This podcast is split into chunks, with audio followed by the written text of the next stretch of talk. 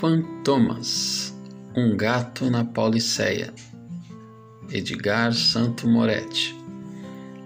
Quinto episódio O Baluaiê Primavera de 1916 A Rua Nova de São José, uma importante rua do charmoso Triângulo, está reformada alargada de 6 para 12 metros, foi renomeada.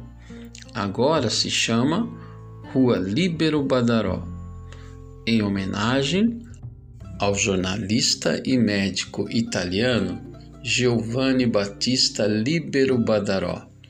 Defensor do liberalismo, Líbero foi assassinado covardemente no dia 20 de novembro de 1830 por um grupo de mercenários alemães a mando de Ladislau Japiaçu, que era ouvidor da comarca de São Paulo, nomeado pelo Império de Dom Pedro I. O motivo foi um ofensivo artigo do jornal Observador Constitucional, redigido e dirigido por Líbero.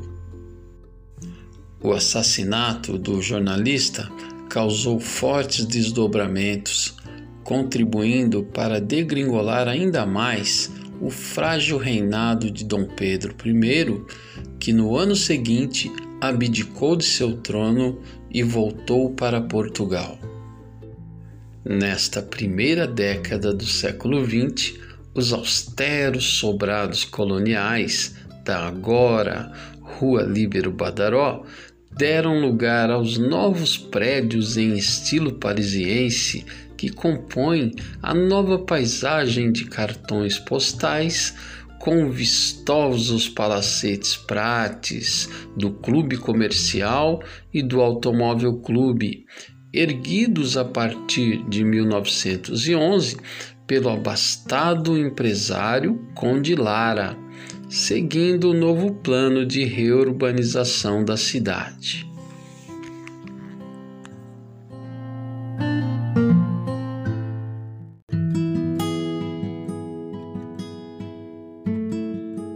Nesta época, a vida em São Paulo era muito difícil e sofrida para os trabalhadores.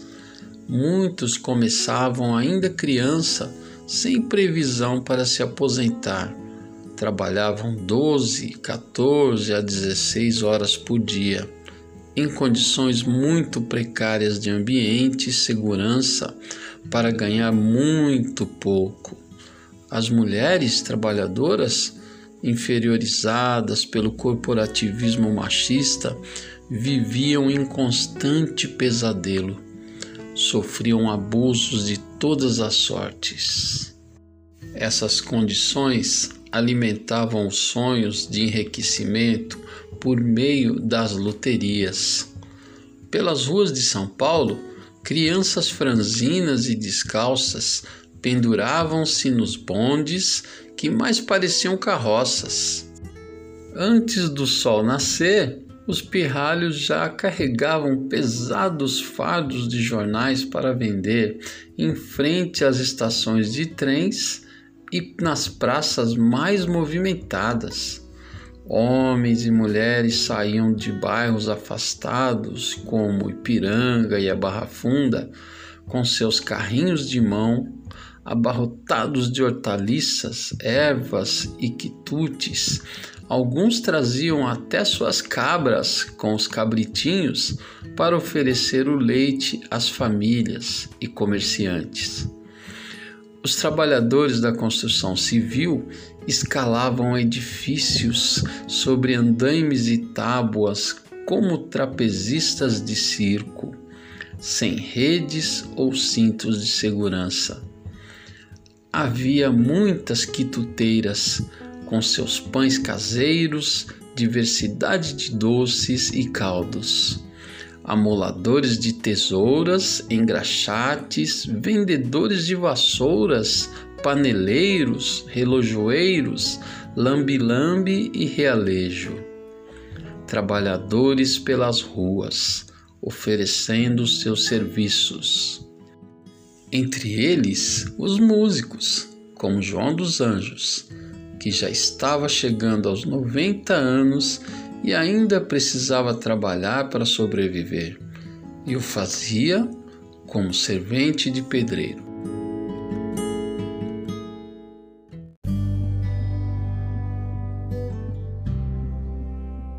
Os pedreiros, que eram habilidosos e muito arrojados, em sua maioria muito humildes, o conheciam como músico boêmio da noite e o respeitavam muito. Empregavam-lhe por algum tempo, sem exigir dele muito esforço, pois contavam com marmanjões fortes que davam conta das tarefas pesadas. João alegrava todos na hora da boia, contando anedotas e cantando canções de cabarés. Por onde passava, o preto velho, como o chamavam, era muito querido. No outono de 1915, numa de suas andanças, João encontrou seu grande amigo, um cachorrinho ainda filhote da raça pastor belga, que fora atropelado por um carro desgovernado no Bom Retiro e agonizava no meio-fio Ali, no Bom Retiro, havia uma indústria e assistência técnica de automóveis Ford e um trânsito intenso. O pobre animal fora deixado na rua por seus donos alemães que viajaram às pressas para o sul do país. Estava gravemente ferido e abandonado para morrer ao léu. O preto velho com a ajuda de um carroceiro, o resgatou e milagrosamente conseguiu salvá-lo, levando-o para onde morava, num cortiço na rua Aurora.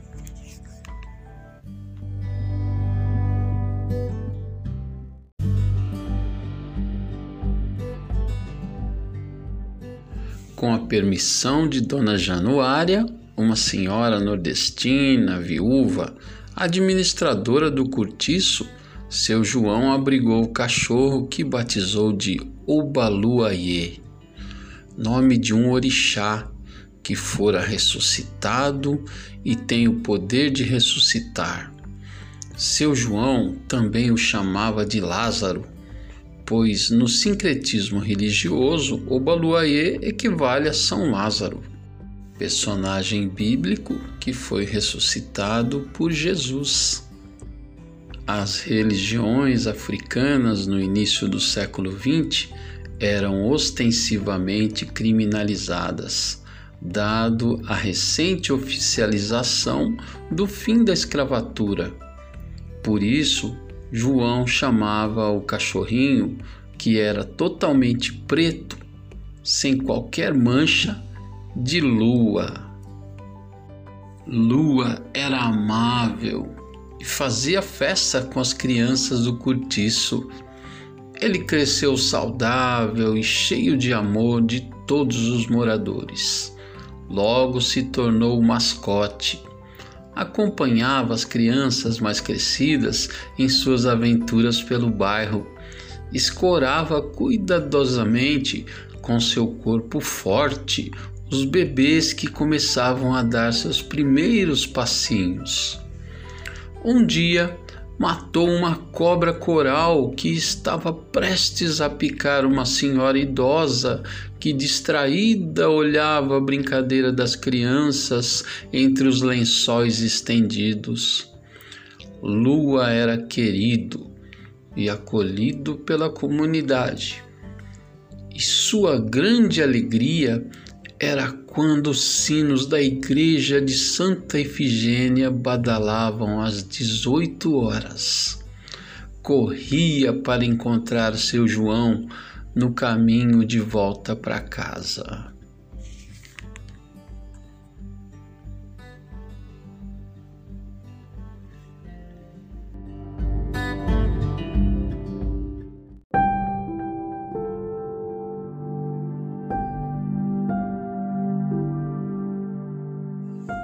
Tarde nublada e fria, ao sair de seu trabalho, um velho João, cansado e dolorido, atravessou o viaduto do chá em meio a uma fina garoa, se desviando dos buracos nas largas tábuas do piso do viaduto que já começava a sofrer reformas.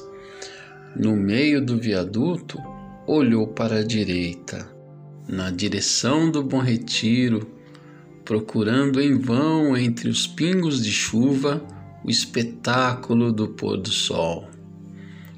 Um grupo de policiais da cavalaria da Força Pública passou por ele em marcha lenta na direção do Teatro Municipal. Entre eles estava o Sargento Chicão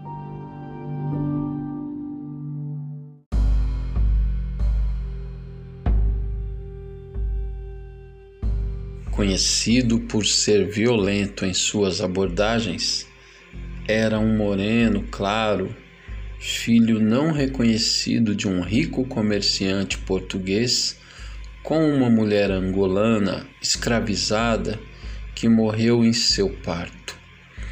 Assim que nasceu, em 1856, foi deixado na sacristia de uma igreja adotado aos cinco anos por um casal de judeus que não podiam ter filhos, foi batizado com o nome de Samuel. Jamais reconheceu a sua herança afrodescendente. Com 13 anos, se alistou na Guerra do Paraguai. Mais velho, se vangloriava de ter matado velhos, mulheres e até crianças inimigas durante as batalhas. Quando completou 22 anos, seus pais adotivos foram misteriosamente assassinados na estrada de Santos, a caminho de uma viagem de navio à Europa. Vendeu a loja de tecidos e todo o patrimônio e torrou toda a fortuna vivendo dia e noite nas rinhas de galo tabernas e nos prostíbulos. Ao longo de sua juventude, cometera muitas atrocidades e muitos crimes. Por isso trocou seu nome de batismo por Francisco. Quem o conhecia chamava-o de Chicão ou por Chico Lucifer. E por conta de uma medalha de bravura conquistada na guerra, ingressou em 1889 na força pública. Não era bem dizer um soldado, mas um agregado miliciano que volta e meia se juntava às patrulhas em busca de meliantes. Odiava os pretos, indígenas, era cruel com os mendigos e os imigrantes orientais. Alguns jornalistas intelectuais da capital comentavam indignados nas redações, embora não pudessem publicar, péssima conduta do infame paramilitar e diziam ser inconcebível sua permanência na tão heróica e honrada força pública.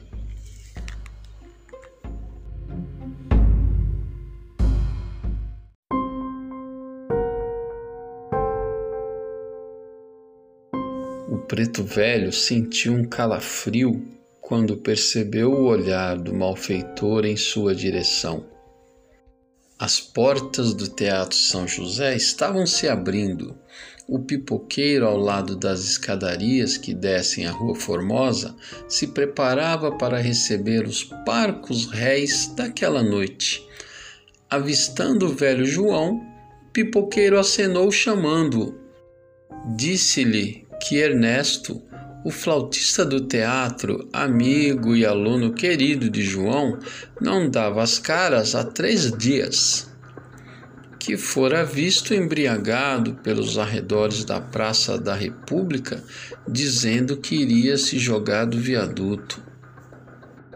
Observado atentamente por Antígona, uma gata angorá encolhida confortavelmente atrás de uma das vidraças da janela do São José, o velho João, molhado pela garoa, virou a esquina da rua Xavier de Toledo, caminhando pensativo.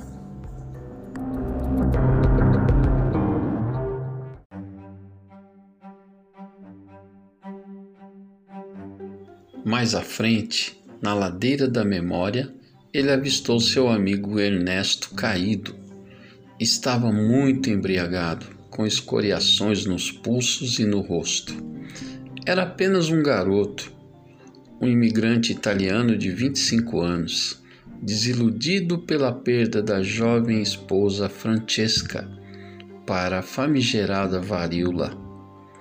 João o abraçou, tentou reanimá-lo ajeitando suas roupas e colocando-lhe seu chapéu. Com esforço, colocou o rapaz num lugar seco, sob um arbusto no pix e voltou para pegar seus pertences. Os policiais que passavam montados observaram a movimentação e se aproximaram.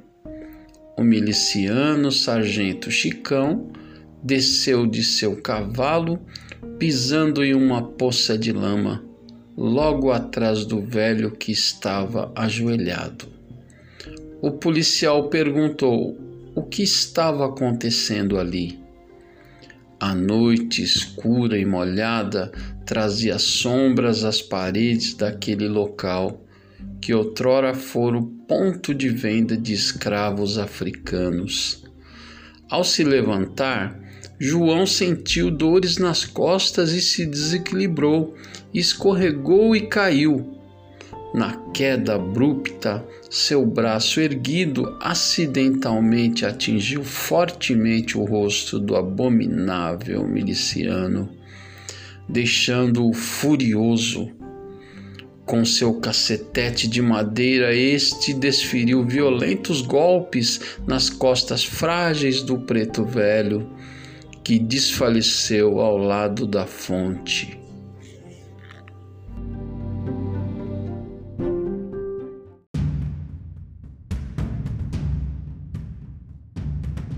Uma sombra negra invadiu a Xavier de Toledo. Era Lua, o dócil Lua, que, vendo a judiação de seu amigo, transformou-se na pior das feras.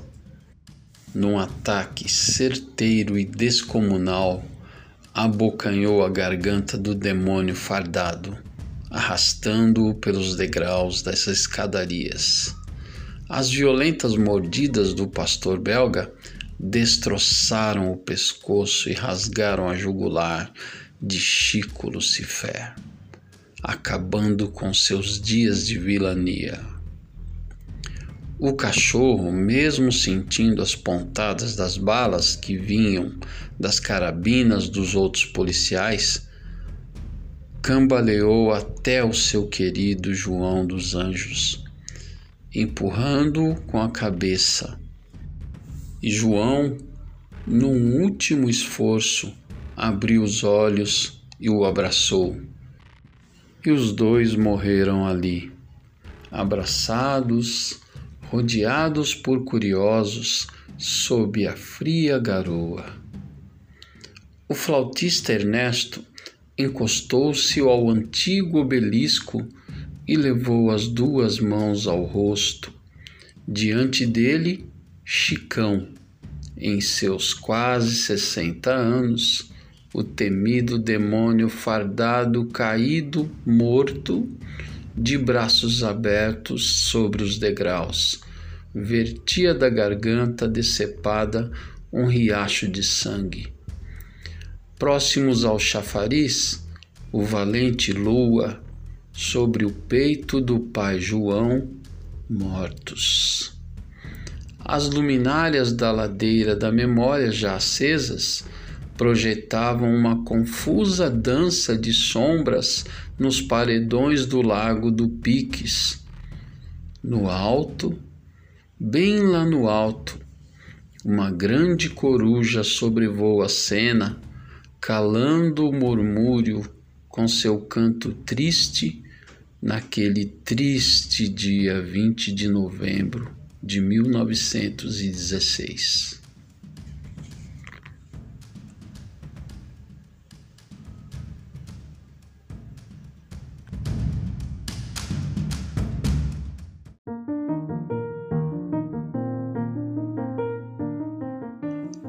Prezado ouvinte, uma alegria que você esteja aí do outro lado. Meu nome é Edgar Santo Moretti, eu sou artista plástico, pesquisador independente. É, o principal foco de minha pesquisa é o modernismo paulista, né?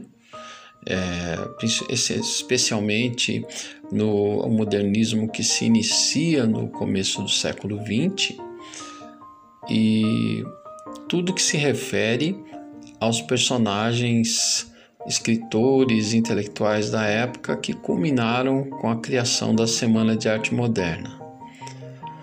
É, para abordar esse tema, eu criei uma série que é um conto, né, uma ficção, que nesse conto o protagonista é um gato, né?